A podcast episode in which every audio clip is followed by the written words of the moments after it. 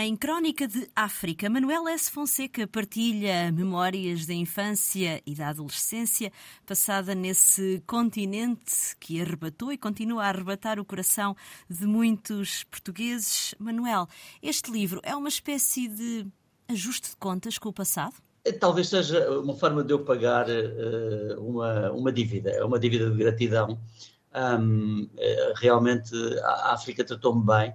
A minha infância e a minha adolescência foram uh, felizes, um, porque foram muito livres, porque foram muito diferentes, porque tiveram sabores e cheiros inesperados. E, e, e eu acho que é de bom tom, uh, quando somos bem tratados, tentar tratar bem aquilo que, que está por trás dessa, dessas circunstâncias. E, e é isso que este livro pretende pretende realmente uh, dizer obrigado. Uh, é isso que eu quero, que eu quero essencialmente fazer. Uh, e obrigado por um tempo que considero muito singular e muito invulgar.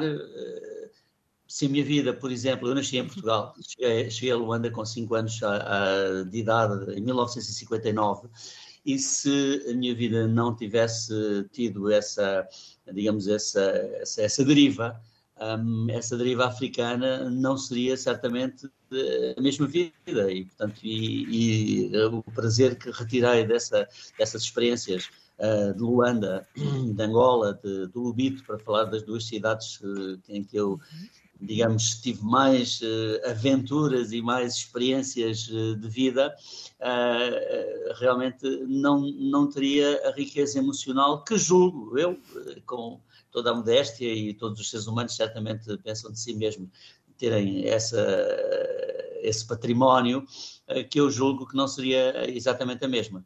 Já percebemos, foi uma infância e adolescência muito felizes. Mas depois houve uh, quase a obrigação de, de, voltar após a independência. Aliás, uh, existe aqui um, um capítulo uh, dedicado exatamente à, à, independência, portanto, o que é que, o que, é que aconteceu depois. essa obrigação de, de, voltar já está, vamos dizer, um, sarada, Manuel? Sim, eu, eu quero diferenciar também a minha experiência de vida da experiência de, muita, de muitas outras pessoas. Eh, eu fiquei em Angola, fiquei para fazer a independência e para participar nesse processo de independência que desejava uh, e desejava bem antes do 25 de Abril.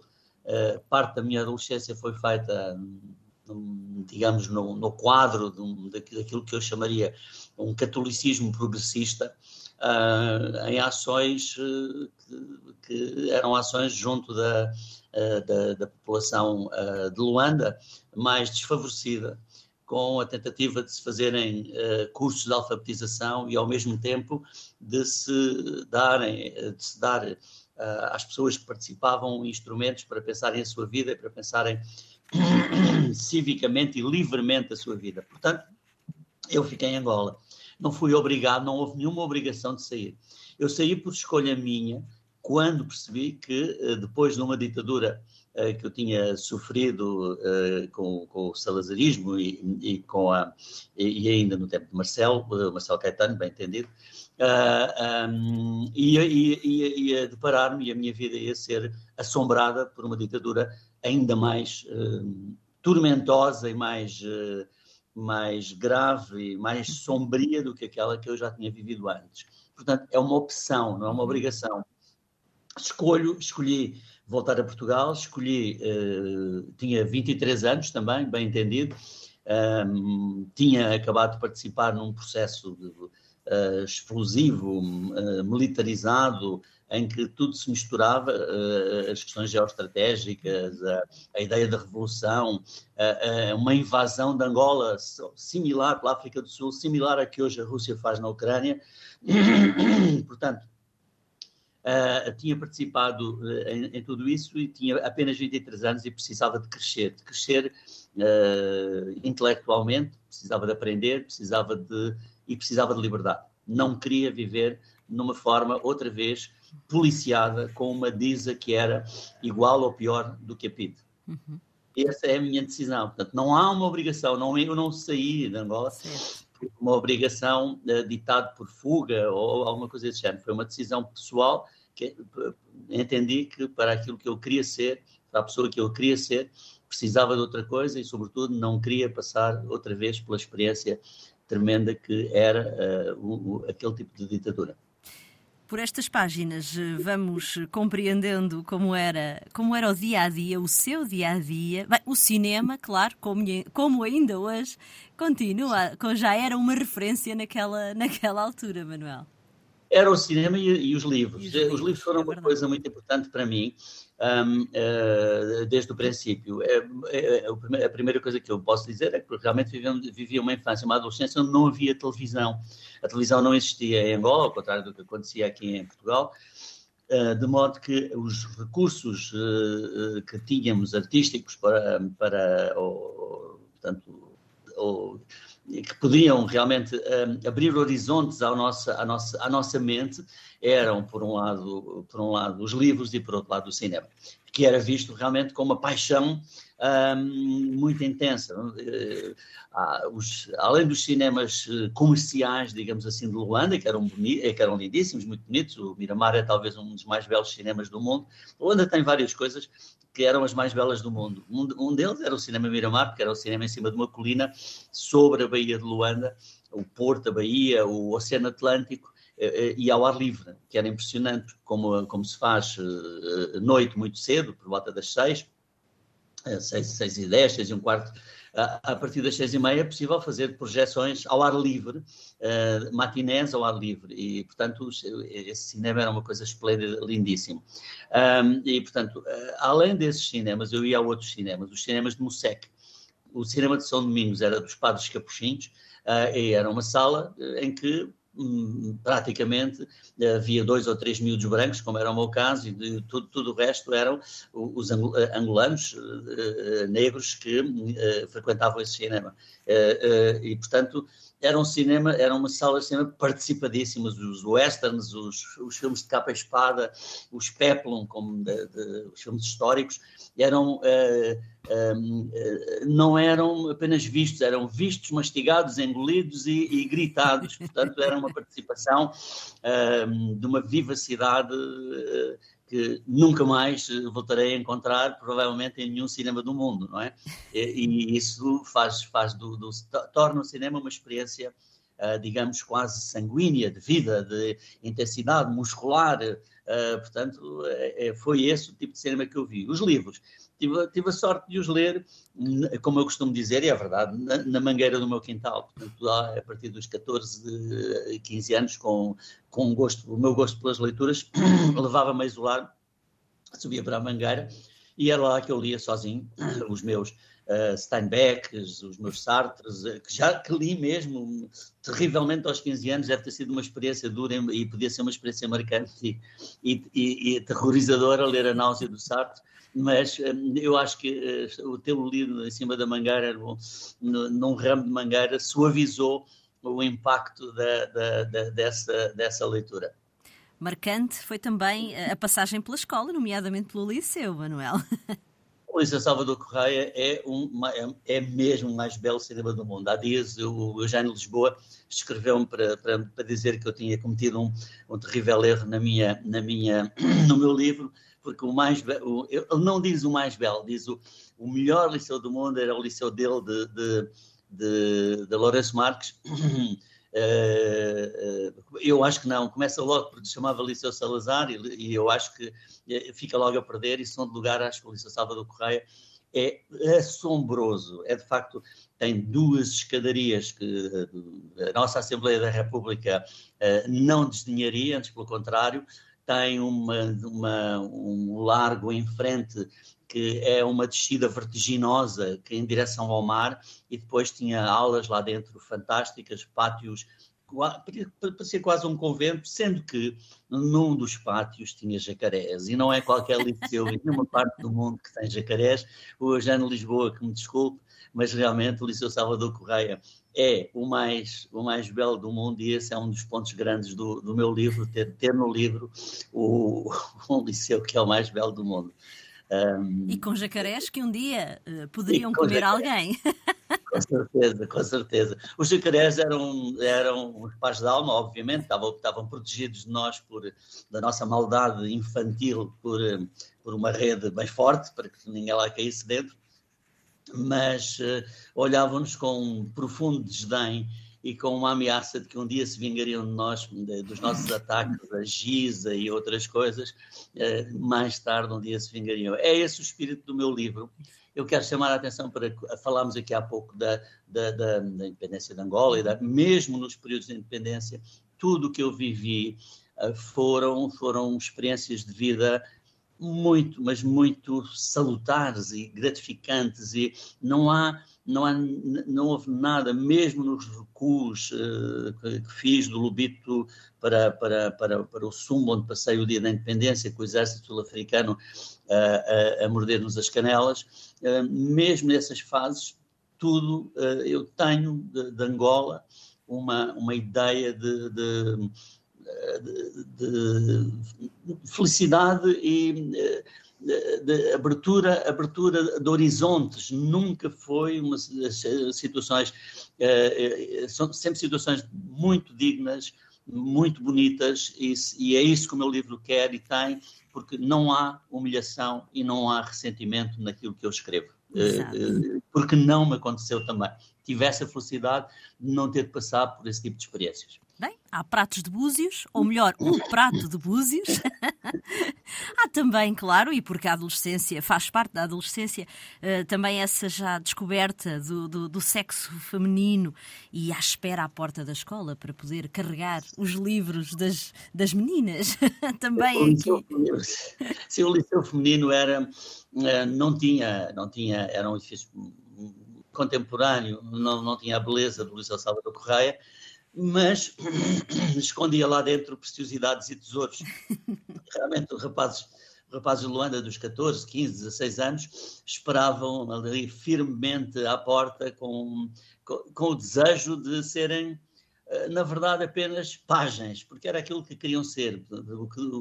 As pessoas que saíam lá dentro do liceu pareciam-nos ou princesas ou rainhas, e aquilo que nós queríamos ser eram os páginas que pudessem levar uh, na mão, atrás, dois passos atrás, talvez um passo ao lado, uh, os livros e pudéssemos ter as conversas mais atrozes do mundo, porque deviam ser conversas absolutamente balbuciantes e sem, sem que ainda conseguíssemos articular verdadeiramente nada de extraordinário, mas era aquilo que fazia hum, o nosso fim de tarde uh, à espera da saída do Liceu Feminino, que era qualquer coisa de poesia. Era a descoberta eu devo dizer que as duas paixões grandes que tive foram pela Natalie Wood e pela Liz Taylor, e essas foram mais no cinema, no cinema Império, que hoje se chama Atlântico, em frente à Escola Industrial de Luanda, na Vila Alice, o meu bairro uh, de adolescência, já que o de infância foi o Sambizanga, uh, uh, um seco de Luanda. E havia chimpanzés, e, e, e, já lhe passou, passou-lhe pela sua cabeça voltar para a África? Não, voltei, eu já voltei a Luanda, voltei a Luanda. Certo, mas voltar para viver? Não, para viver não. Não, não, não, julgo. Eh, aquilo, eh, o meu livro é um livro de viagem no tempo. Uhum. Uh, aquilo que eu conto e que eu falo, uh, o, o, meu, o, o Musec Sambizango, onde eu vivi, uh, três, três, ou, três ou quatro anos, e depois o, a Vila Alice, onde vivi uns, uns 15 anos, ou 13, não, a minha contabilidade pode estar aqui um bocadinho baralhada, mas não é mas, mas são estes mais ou menos os números. Uh, são, uh, um, digamos que são ambientes e situações que desapareceram. Eles já não existem, existem de outra maneira. Transformaram-se profundamente, sobretudo um bairro como a Vila Alice. Era de facto um bairro interclassista, interrácico, um, era um bairro que eu poderia dizer, num certo sentido, e sobretudo pelas minhas vivências, um bairro mulato. E isso um, desapareceu, não existe aquele tipo de cultura de, uh, que era uma cultura, um misto daquilo que era o colonialismo português com as raízes uh, africanas, aquela criolagem, que era isso que, o bairro, que marcava o bairro, uh, essa criolagem, num certo sentido, desapareceu. Há provavelmente outra a reconstituir-se uh, noutros bairros uh, de Luanda ou até fora de Luanda, no Futungo de Belas, nos bairros na, na Talatona, que são os bairros novos, talvez, mas aquilo que era aquele modelo de vida, isso desapareceu. E, portanto, não há forma de eu regressar. Eu sei que o meu passado não existe em lado nenhum.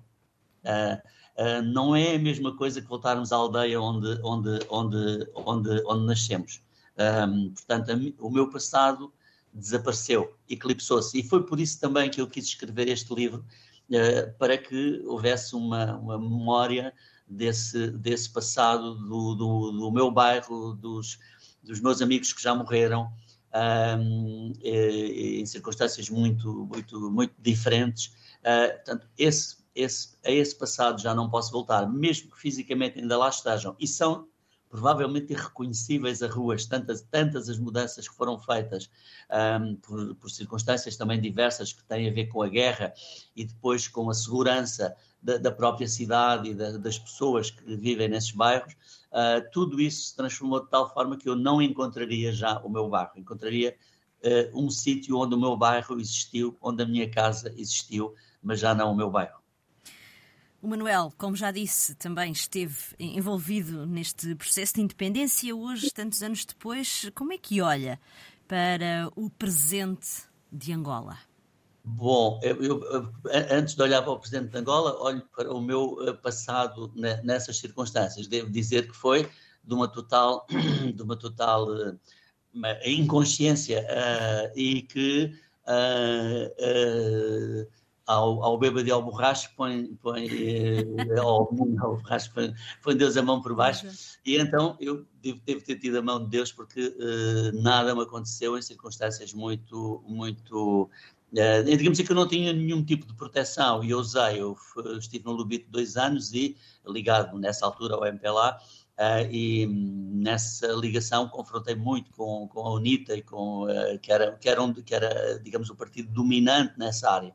O MPLA era, era minoritário, um, mas depois conquistou-se a cidade do Lubito e de Benguela e, e houve a necessidade de recuar quando os sul-africanos entraram. E eu vivi essas experiências todas com uma certa inconsciência juvenil. Tinha 20 anos e quem aos 20 anos não é anarquista, aos 40 não chega a chefe de bombeiros. Portanto, um, vivi dessa maneira essas experiências. Foram experiências que, eu, que me enriqueceram muito, enormemente, e, e, como eu digo, nas quais passei, passei por situações uh, admiráveis, não é? Um, a, partir, a partir daí, do regresso e da, da vida se estabilizar em Luanda, sim, uh, portanto, em, esse, esse, ano de 76 foi para mim um ano, 70, o final de 75 e 76, foram anos um, em que comecei a sentir as, as, sombras, só via sombras, e a partir daí sim saí. E aquilo que eu vejo em Angola hoje em dia é uma sociedade que perdeu muito em relação àquilo que poderia, poderia ter sido a herança, a herança colonial, se podia ter recuperado dessa herança, por razões diversas, de guerra civil, de razões geoestratégicas. Estava, Angola estava situada num ponto que foi decisivo para, para, para, para o grande confronto mundial entre os Estados Unidos e a União Soviética nessa altura, e, e sofreu, e sofreu uh, horrorosamente perdendo as suas estruturas industriais que já existiam, perdendo um, eh, no domínio da educação, uh, com criando lacunas muito, muito fortes e muito grandes. A sociedade angolana é uma sociedade muito jovem e julgo que tem uma força tremenda que vem, eu chamaria uma, uma música, uma escrita que vem agora do pó, do Musec, se quisermos, e há ali uma juventude tão grande que a esperança é essa, é a esperança nessa juventude e a esperança que essa